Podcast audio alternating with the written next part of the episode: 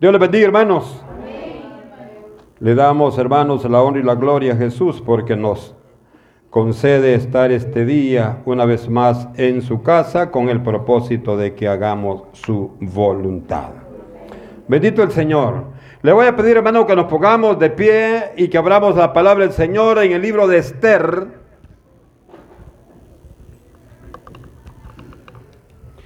Estamos estudiando Esther todos los jueves. Por eso, hermano, vamos a abrir la Biblia y vamos a leer esta tarde Esther capítulo 5, versículo 1 al versículo 8. Y lo vamos a leer en el nombre del Padre, en el nombre del Hijo y en el nombre de su Santo Espíritu.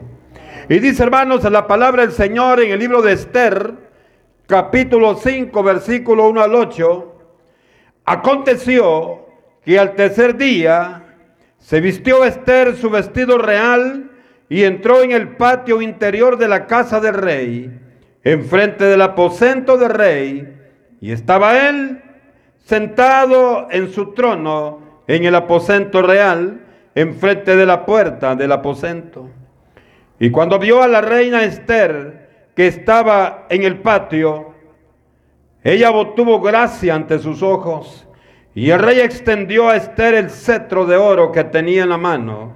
Entonces vino Esther y tocó la punta del cetro. Dijo el rey, ¿qué tienes, reina Esther? ¿Y cuál es tu petición? Hasta la mitad del reino se te dará. Y Esther dijo, si place al rey, vengan hoy el rey y Amán al banquete que he preparado para el rey. Respondió el rey, daos prisa, llamada a Amán, para hacer lo que Esther ha dicho. Vino pues el rey con Amán al banquete que Esther dispuso. Y dijo el rey a Esther en el banquete mientras bebían vino, ¿cuál es tu petición? Y te será otorgada. ¿Cuál es tu demanda? Aunque sea la mitad del reino, te será concedida. Entonces respondió Esther y dijo, mi petición y mi demanda es esta.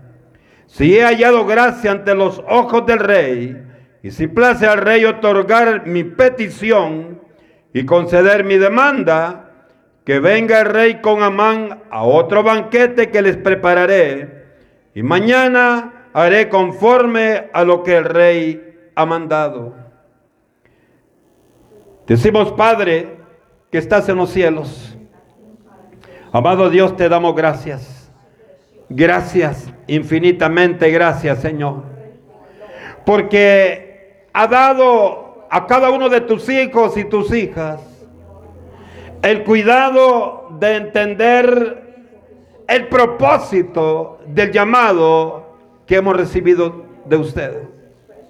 Padre, solo pedimos en esta hora que usted, Padre eterno, Padre del cielo, venga bendiciendo de acuerdo a la necesidad de cada uno, Señor.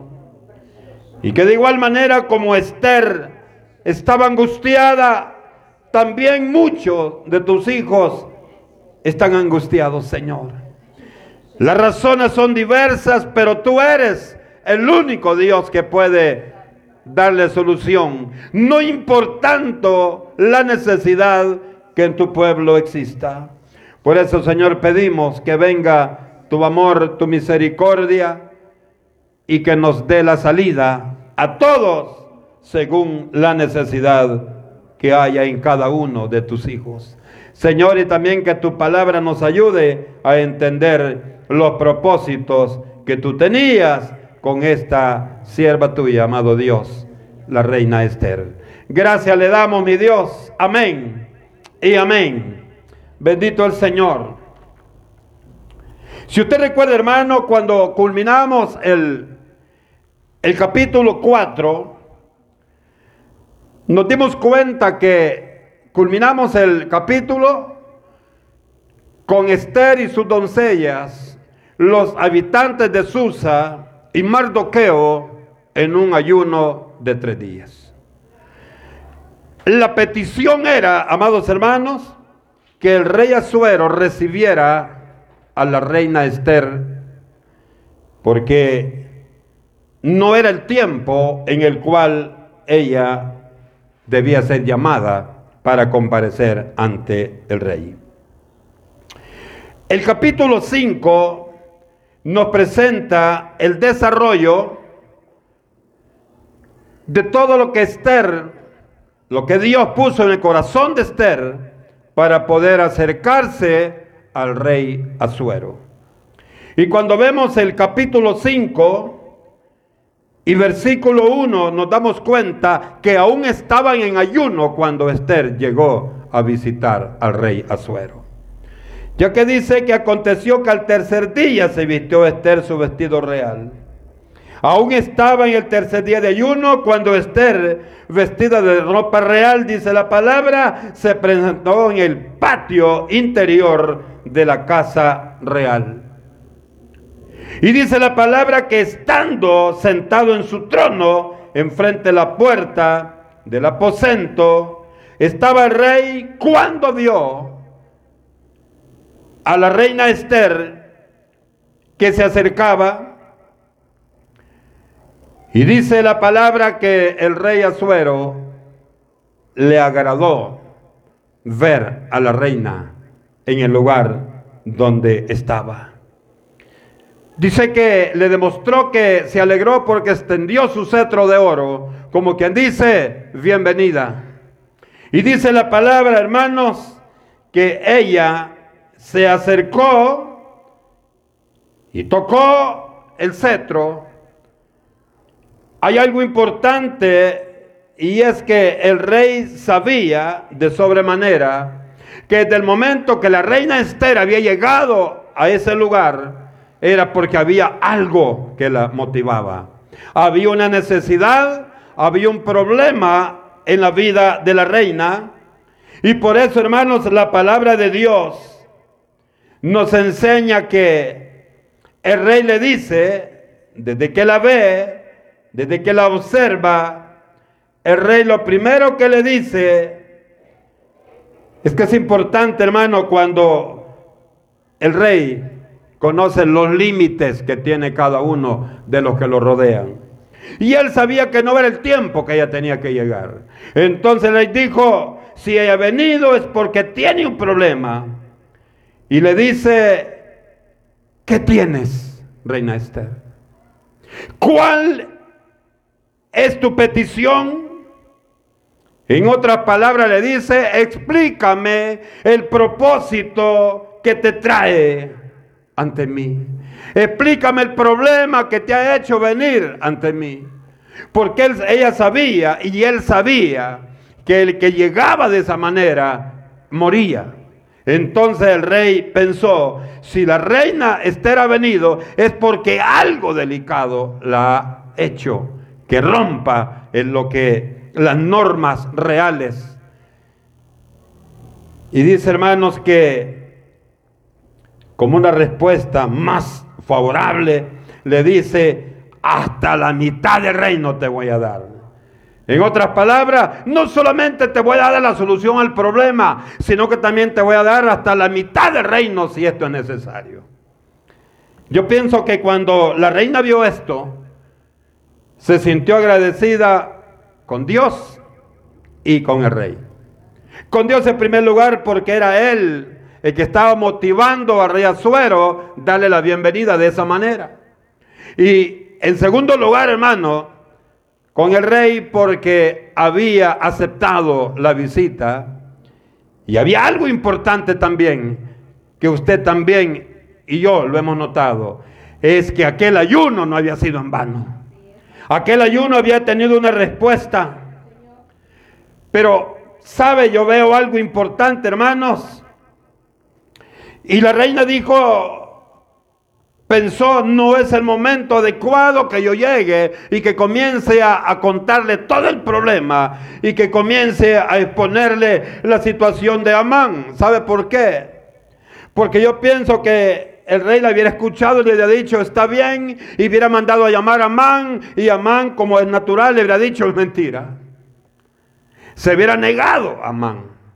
Hubiera tomado, hermano, algo otra medida, algo otra estrategia para hacer creer al rey una vez más, engañarlo una vez más. Usted sabe que hasta ese momento el rey Azuero estaba siendo engañado por el corazón malo de Amán. Y yo pienso que lo mismo hubiera hecho, hubiera comenzado a hablar, hermano, y a entablar una situación donde la reina Esther y Mardoqueo quedaran como los malos de la película. Porque alguien puede decir, hermano, pero ¿por qué la reina no solo entró y le dijo que lo que pasaba? ¿Sabe por qué no lo hizo así? Quizá la reina lo pensó, pero el que estaba dirigiendo todo este proceso era Dios. Y Dios, hermano, Dios es el que pone el querer y el hacer. Entonces, cuando veo esto, me doy cuenta, hermano, que la reina dijo, tengo que confrontarlo a él ante el rey. Tengo que confrontarlo ante el rey y ante la reina. Y hermano, ahí no podía decir él nada, no podía contradecir a la reina. ¿Y de qué manera podía ser posible, hermano? Era preparar una cena o un evento donde estuvieran los dos una buena estrategia. Por eso, hermano, de ahí viene el título de esta noche, las estrategias de Esther. Porque eran las estrategias que ella estaba buscando. Una estrategia, hermano, efectiva. Ella no estaba buscando, hermano, ya aquí ya no habla de belleza, aquí ya no habla nada más. Lo que habla es la manera como lograr que el rey Azuero le escuchara perfectamente todo y cada una de las situaciones que se estaban dando y qué manera mejor que ante el, el, que estaba actuando, el que estaba haciendo, el que estaba tramando todo este problema. Muy interesante, hermano. El rey le tenía mucha estima a Amán. Y yo pienso que si no hubiese sido la manera de actuar así de esta manera de Esther, no le hubiera creído el rey. Hubiera dicho, no creo. Si Amán es uno de los hombres más fieles que yo tengo aparentemente. Pero sabe que hay algo importante, hermano. Es que Dios, Dios que conoce todas las cosas, puso en el corazón de la reina a preparar dos banquetes. El primero era como para entrar en confianza con Amán y con el rey. Primer banquete, dice que estaba en el banquete, estaban, amados hermanos, comiendo y tomando.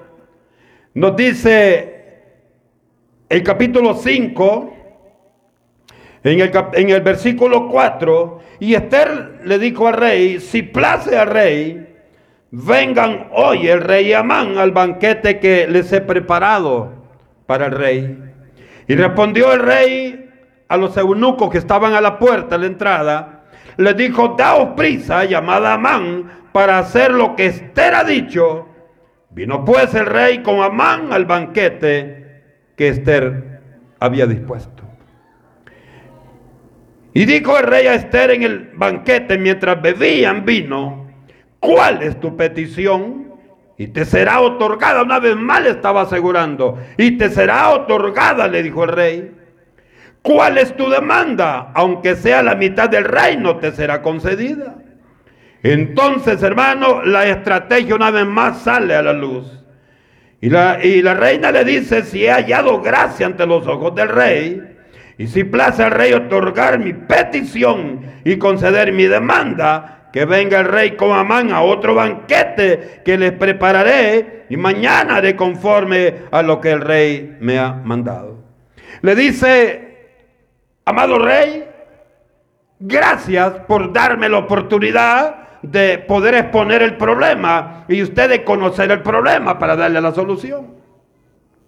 Pero voy a acceder a, su petición en un segundo banquete que voy a preparar. Con este hermano lo que estaba haciendo era que Amán se sintiera confiado y que él creyera que él estaba siendo invitado por que era alguien importante para la reina Esther. Ahora, hermano, él creía que era importante, pero para el rey. Él creía, hermano, que él tenía toda la oportunidad y de hecho la autoridad había sido otorgada a él. ¿Se acuerda que le había sido entregado el anillo real?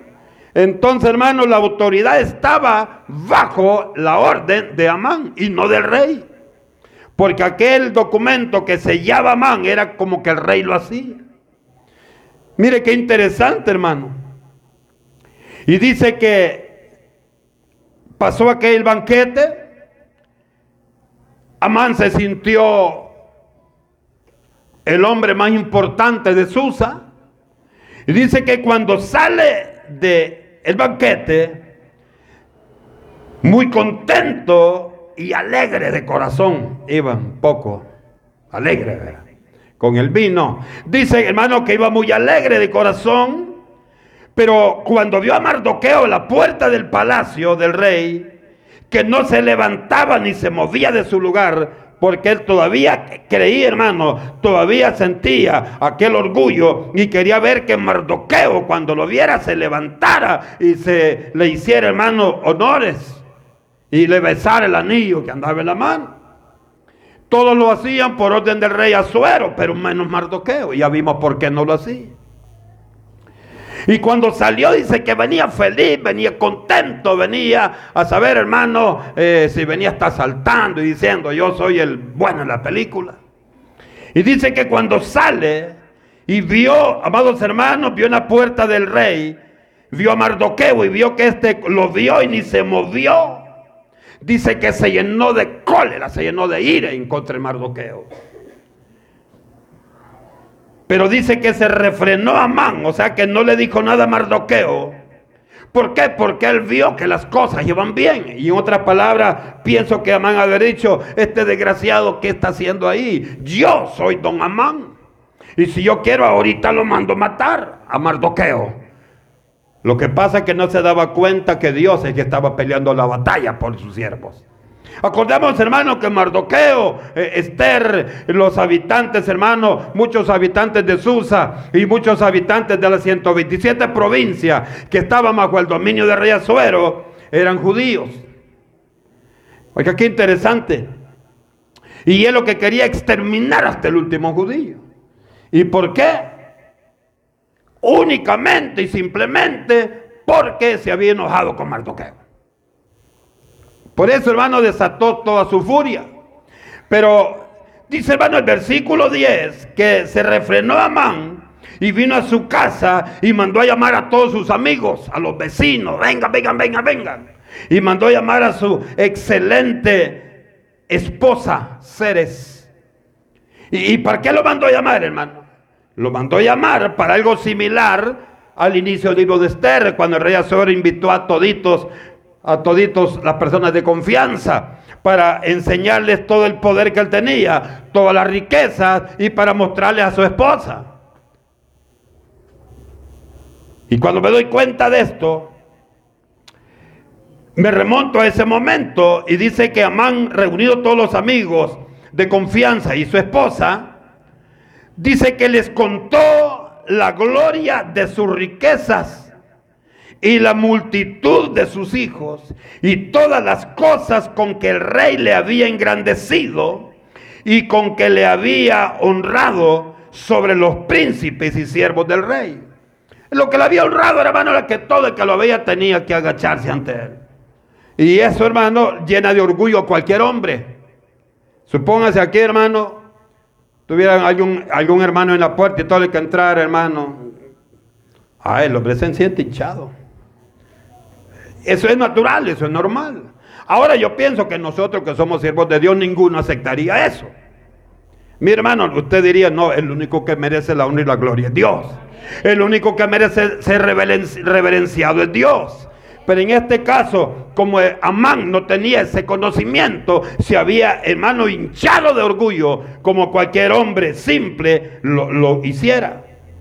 Y cuando los invita, hermano, comienza a contarle las grandezas y le dice, yo soy más importante que los príncipes de las 127 provincias. Soy más importante incluso que Mardoqueo, que es un hombre de mucha confianza del rey. Y les dijo más, y también la reina, y también la reina, les dijo versículo 12, la reina Esther, a ninguno hizo venir con el rey al banquete que ella dispuso, sino a mí. Y también para mañana estoy convidado por, por ella con el rey. Venimos de comer y estoy invitado para mañana a otro. No sabía lo que le esperaba. Entonces, hermano, el hombre se había inflado humanamente. El hombre estaba creyendo que todas las cosas le iban a salir bien y lo que él quería salir bien para él era ver muertos a todos los judíos. Eso era lo que él quería. Eso era lo que él pensaba, hermano, que iba a ser. Cuando el gozo no viene de Dios, no hay paz en el corazón.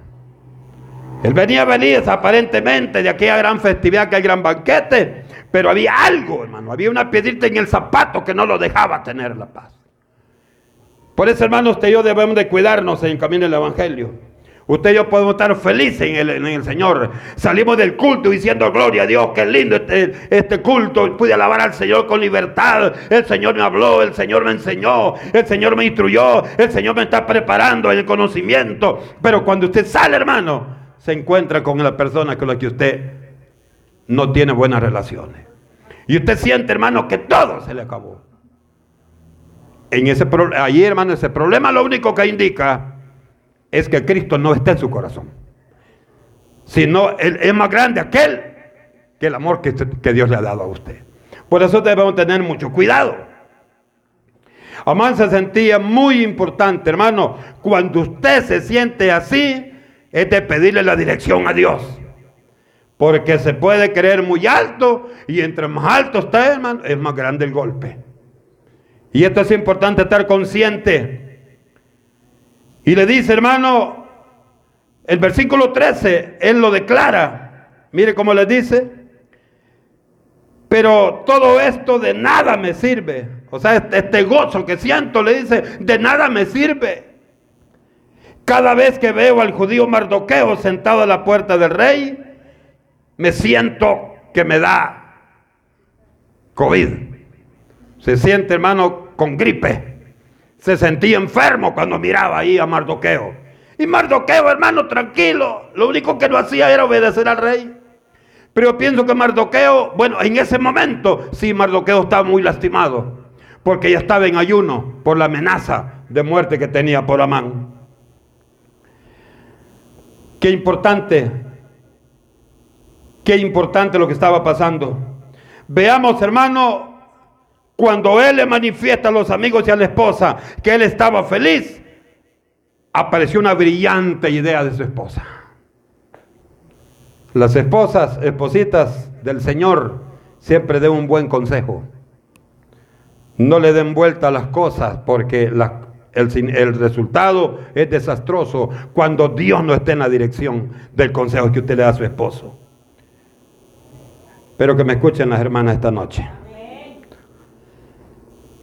Y viene la esposa cuando le dice él que vea a Mardoqueo y siente que todo le da vuelta.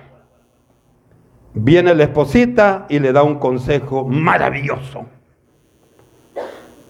Cuando veo, hermano, la respuesta de Ceres, esposa de Amán, me recuerdo del consejo que dio Jezabel a su esposo, el rey Acab.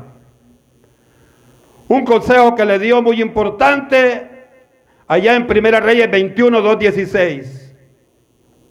Dice hermano que el rey Acab quería un terreno que no era de él, era de Nabot. Pero el triste le dice que Nabot le dijo que no. Él le dijo, le voy a dar un, un terreno más grande, pero yo quiero este. Y Nabot le dijo, no no, no, no lo cambio. Nabot le dijo, yo quiero lo que tengo. Y dice hermano que él se fue allá en Primera Reyes 21, 23, 25. Se fue y le dijo, dice a la reina, y, porque la reina vio todo tristoso al rey Acab. Y le dijo, ¿y qué te pasa? Y le dijo, no, es que yo hablé con Nabot y, y el terreno que yo quiero, él no me lo quiere cambiar. Y yo le he ofrecido uno más grande, pero no quiere. Y la brillante idea fue, los ayunos son buenos, pero cuando llevan una buena dirección. Ahí, hermano, el ayuno que estaba haciendo Esther y los judíos era para la gloria de Dios. Pero el ayuno que estaba haciendo el que ordenó Jezabel era para adorar al otro. Porque les dijo, hay que ayunar, les dijo Jezabel. Hay que ayunar. Pero el, el trasfondo era matar a Nabot. Y dice que cuando ella preparó todo, Jezabel preparó todo y cuando le hablaron, acaba de morir Nabot. Vaya, dijo ella, tuvo efecto el ayuno. Oiga, qué terrible. Y dice que le dijo a, Cabo, rey, acaba de morir Nabot. Y el rey no tenía dominio propio, no tenía personalidad de hombre, de rey. Dice hermano que se alegró tanto y se fue y tomó de posesión el terreno. El consejo que le dio Jezabel no era un consejo de, de Dios. Usted sabe, cuando yo veo esto, lo, lo pongo a la par del consejo que le dio la esposa de Amán, Ceres. Y dice que el brillante consejo que le dio fue este. Y le dijo Ceres, su mujer y todos sus amigos, Amán, ¿tú te sientes triste por eso? No, hombre, esto está fácil de solucionarlo. Le dijo, ven, haz una soga, o sea, una horca Haz una soga, le dijo. Y hasta la medida le dio de 50 codos de altura, o sea, 22.5 metros de altura. Fíjense que algo interesante ahí, lo que ellos buscaban, que de lejos vieran el cuerpo de Mardoqueo muerto. Y eso, hermano, le iba a hacer sentir más fuerte a Amán. Porque él, hermano, él iba a creer que él tenía el dominio sobre el pueblo hebreo. Y el único que tenía el dominio sobre el pueblo hebreo era Dios. Porque él lo había creado. Y dice, hermanos, que le dice, haz una horca de 50 codos de altura y mañana di al rey que cuelguen a Mardoqueo en ella. Y entra alegre con el rey al banquete. Y agradó esto a los ojos de Amán e hizo preparar la horca. Oiga, qué interesante. Hermano, le haber dicho, esposita, una esposita como tú es lo que ya que yo necesito. ¡Qué idea más brillante! No se me había venido a mí a la mente. Y le dijo otras palabras, de todas maneras soy hipócrita. Hace eso y entra alegre el banquete como que nada ha pasado. Como que nada ha pasado. Hoy le pregunto, ¿se podrá sentir alegre usted, hermano, cuando está haciendo una maldad? que odia al hermano, que odia a la hermana y viene diciendo, gloria a Dios, Señor, háblame. Todavía le dice, Señor, háblame. ¿Te se cuenta? ¿Qué está esperando que el Señor le diga? Hoy te vas a morir. Porque, hermano, hay algo, hay algo difícil. Y es que lo que nuestro corazón diga tiene mucha importancia para el amor de Dios sobre nosotros. ¿Qué consejo más importante? Espositas, cuando ese esposo usted lo vea triste, le diga, ¿y qué te pasa, hijo? No, fíjate que le va a decir el hermano que reparé un carro y el varón no tenía visto para pagarme, me dijo que, que no me iba a pagar. Y tenía una cara de muy pocos amigos y yo le tuve miedo y mi modo. Y todo el día me pasé trabajando ahí. ¿Cuánto he perdido? Y la esposa le dice, agarra un garrote, anda a ver dónde viven, dale. ¿Ah? Al lugar de decirle, no te preocupes, que Dios va a pelear la batalla. Y mañana va a venir y te va a dar el doble de lo que valía la reparación. Así sería el consejo que le diera a la hermana. Pienso yo. Sabe, hermanos, que muchas veces nos dejamos llevar por nuestros impulsos. Y aunque después nos arrepintamos, ve, todo agarroteado el varón ingrato, como lo dejaste. Pero usted le dio el mal consejo. ¿Se acuerda la esposa brillante de, de Job también? Arremetió contra Dios y Dios allá no le había hecho nada. Porque no la menciona la palabra, solo ahí la menciona. Y aquel hermano que había sido probado por fuego, que había sido sufrido tanto, dice que le dijo, ah, quiere decir que solo las bendiciones voy a, voy a orar de Dios. No, le dice, desnudo vine y si me voy desnudo, la única diferencia es que yo sé que voy al cielo. Eso es lo importante que ustedes tenemos que ver. Pero cuando el hombre hermano se llena de orgullo, cuando el hombre se llena de, de interés, de, de amor al dinero, es lo que menos se preocupa. El cielo dice, el cielo no le pone interés. Pero cuando usted, amado hermano, espiritualmente está bien fortalecido, cuando usted menciona el cielo, usted sabe que no hay nada más hermoso que el cielo. No hay nada más hermoso. Algunos hermanos no van a llegar ni al cielo falso de la casa. Pero usted y yo, hermano, sabemos que vamos a trascender. Usted y yo, hermano, sabemos que vamos a ser levantados y vamos a llegar hasta la misma presencia de Dios. Y vamos a ser premiados por Dios, porque Dios así lo ha prometido. Entonces, dése cuenta, los tres días de ayuno estaban, estaban por cumplirse. Pero, qué hermano, qué difícil es. Qué difícil es cuando el hombre que no tiene a Cristo en su corazón no entiende el mensaje de Jesucristo. El hombre hermano está en pecado y cree que así está agradando a Dios que el hermano que está caminando bien, cuando él conscientemente está muy conocedor que Cristo dice en su palabra que aquel que no le obedece a, a él, sabe hermano, solo tendrá una verdad y será de despertar en la llama del mismo infierno, dice la palabra. Ahora ese es el propósito del Evangelio. Es hermano, ese es el objetivo de cada sermón, de cada mensaje de la iglesia cristiana evangélica. Es que el hombre conozca, que el hombre reconozca y que el hombre ceda su corazón al Señor. Culminamos hermano el capítulo 5 con el gozo de Amán que dice que hizo preparar la horca. Le dijo, esposa, gracias por, este, por esta, esta, gran idea. Pienso que la agarró y la besó y le dijo a los eunucos, ven, vayan a prepararme esa horca. Vayan a prepararme porque Mardoqueo me las paga. No se ha querido humillar, pues ahora vas a ver quién es el señor Amán, el segundo rey del palacio. Tremendo, hermano, hasta dónde había llegado. Pero, ¿qué es lo que sucede? El que anda mal termina mal, dice un dicho humano.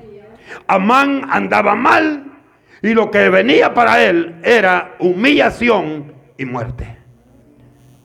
El próximo jueves, si Cristo no ha venido, estaremos viendo el capítulo 6 y estaremos conociendo más sobre la verdad que le espera a aquellos que están en contra de los hijos del Rey de Reyes y Señor de Señores. Vamos a decirle, Padre, Padre que estás en los cielos, gracias Gracias te damos, papá.